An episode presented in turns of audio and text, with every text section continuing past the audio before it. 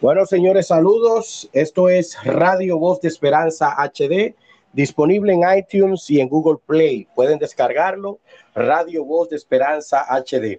Hoy tenemos con nosotros a Vida en Suiza TV, a un programa que de verdad está ayudando a cientos de hispanos parlantes en el continente europeo, especialmente en Suiza. Bienvenido, licenciado Darío Fister. Muchísimas gracias, Pastor Pedro. Saludo aquí a toda su amplia audiencia alrededor del mundo. Qué honor, qué privilegio poder saludarle y estar acá en vivo en este podcast con usted. Gracias. Gracias a usted por aceptar la, la invitación. Tuvimos un podcast excelente para nuestros medios personales, pero vi la importancia de tenerlo en Radio Voz de Esperanza HD hispanoparlante que se encuentra en Europa y aquellos que se encuentran en países tales como México, Nicaragua, eh, República Dominicana, Chile, en fin, en todas partes en Latinoamérica. Con la siguiente pregunta. ¿Cómo puede un hispanoparlante emigrar a Suiza? Porque sé que usted tiene mucha información que dar, pero hay otra información que usted la tiene reservada con un 10% para todas las personas que le llamen diciendo que le están contactando de parte de Radio Voz de Esperanza HD. Claro, muchísimas gracias. Bueno, un hispano parlante tiene varias maneras de emigrar a Suiza, de venir aquí al continente europeo si la persona viene de turista, tiene tres meses para estar aquí como turista con un pasaporte latinoamericano. Cabe destacar que hay pasaportes latinoamericanos que requieren una visa especial. Por ejemplo, el pasaporte dominicano. Ya es un procedimiento un poco más riguroso donde la persona que invita tiene que demostrar que tiene un mínimo en la cuenta de 30 mil francos suizos, que eso equivale a 30 mil dólares, para que el gobierno acceda al aprobamiento de esta visa. Ahora, hay una parte muy, muy importante que lo estuvimos recomendando y lo quiero recomendar ahora, que hay una opción que es la visa estudiantil, la cual le permite a la persona que aplica con dicha visa poder trabajar un máximo de 20 horas semanales aquí en Suiza. Es decir, que si la persona viene a estudiar, por ejemplo, el alemán, evidentemente tiene que hacer una inversión entre 3 mil a 4 mil dólares, tiene que pagarse una habitación, comprar su comida, pero si esta persona llega al país y también puede trabajar con esa autorización del gobierno, entonces es una visa muy, muy, muy interesante.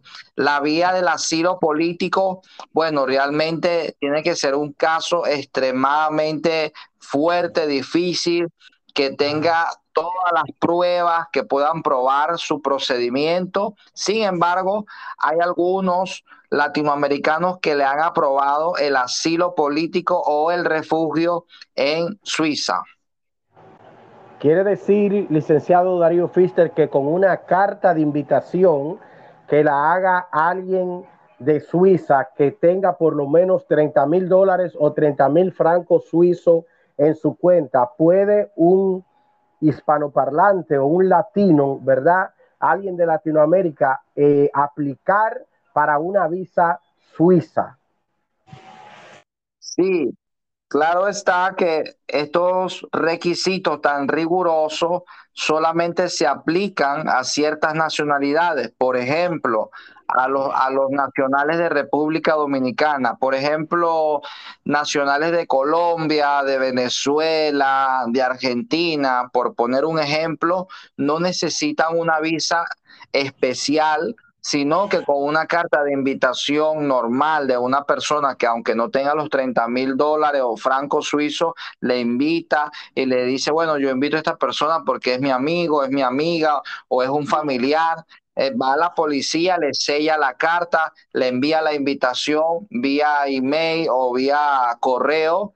Entonces esta persona no va a tener ningún tipo de problema para venir al país en calidad de turista. O también la persona puede tener una reserva de hotel, puede probar que por el tiempo que va a estar en el país tiene solvencia económica de sus gastos, puede también ingresar al país. Ahora, si la persona quiere venir como a buscar un futuro, ingresar en el país y buscarse la vida, yo le recomiendo que no transgreda las leyes migratorias, sino que tenga un plan de acción y para eso le invitamos a que escuche nuestro podcast porque estamos dando una información muy valiosa.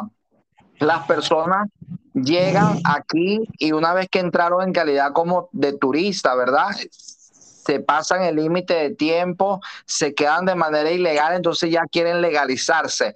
Y la ley suiza ha cambiado, se ha puesto muy rigurosa y yo quiero resaltar acá porque esto es algo muy importante. Suiza es el país europeo con las leyes migratorias más duras y más difíciles. Entonces es bueno que la persona pueda aprovechar esta visa como tú, como estudiante y no venir en calidad de turista y quererse quedar, porque eso le da otras oportunidades. Porque una vez que ya está en el territorio suizo y entró, repito, en calidad de turista, no puede legalizarse y no puede eh, de pronto acceder al plan o al proyecto del gobierno como estudiante.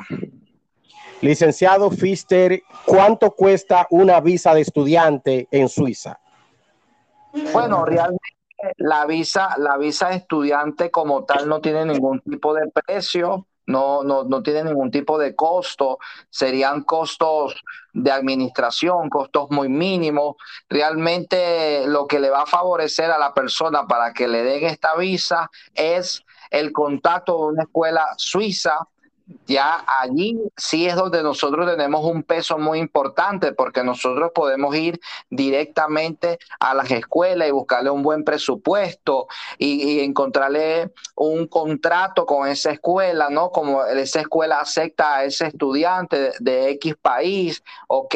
Y entonces ya tiene una matrícula y esa persona con ese documento que uno le consiga de esa escuela se presenta al consulado suizo en su país, lo presenta y dice, mira, yo tengo un cupo, yo tengo una matrícula aquí en esta escuela, por ejemplo, en Zurich. Entonces ya eso es un paso adelante. La persona también tiene que mostrar dónde va a vivir, ¿ok? Si se puede sostener el tiempo que, que va a vivir en el país, eso lo va a mirar el gobierno. Ahora, también el gobierno le da la posibilidad al estudiante de trabajar 20 horas semanales, que eso es muy, muy importante. Licenciado, licenciado Fister, yo sé que mucha gente aquí en la radio eh, está interesada eh, en contactarle para adquirir sus servicios. Entendemos que la vida en Latinoamérica es muy difícil y obviamente si podemos entrar a otra nación con formas de igualdad nos puede facilitar. Con experiencia, contactar. No, me pueden contactar, por ejemplo, me pueden escribir a través de mi TikTok, Vida en Suiza. Me pueden contactar en mi podcast, en la aplicación de Anchor, Vida en Suiza TV. Estamos también en YouTube, Vida en Suiza TV. Estamos en Instagram, Vida en Suiza. Estamos allí en todas esas plataformas, en Spotify también estamos, Vida en Suiza TV. Entonces, allí nos puede contactar. Yo hago una dinámica muy buena, muy importante en mi plataforma de TikTok, donde yo respondo muchas preguntas allí en mis videos, ¿ok? Y damos ese servicio gratuito. También tenemos una asesoría personalizada con un precio muy, muy, muy especial para todas las personas que llegan a nosotros a través de nuestras redes sociales. Cabe destacar que una asesoría jurídica en Suiza es muy costosa. cuesta de 300 dólares en adelante y nosotros tenemos un precio, bueno, muy, muy, muy por debajo de eso porque lo que queremos es ayudar a nuestra población y a nuestra comunidad latinoamericana en Suiza y en Europa. Licenciado Fister, queremos ofrecer un 10% de descuento a todas las personas que le contacten diciendo que nos escucharon en Radio Voz de Esperanza. ¿Qué le parece? No, me parece magnífico. Todas las personas que están escuchando este podcast y que me contacten de parte de la radio Voz de Esperanza HD va a tener un descuento de un 10% en un asesoramiento personalizado conmigo.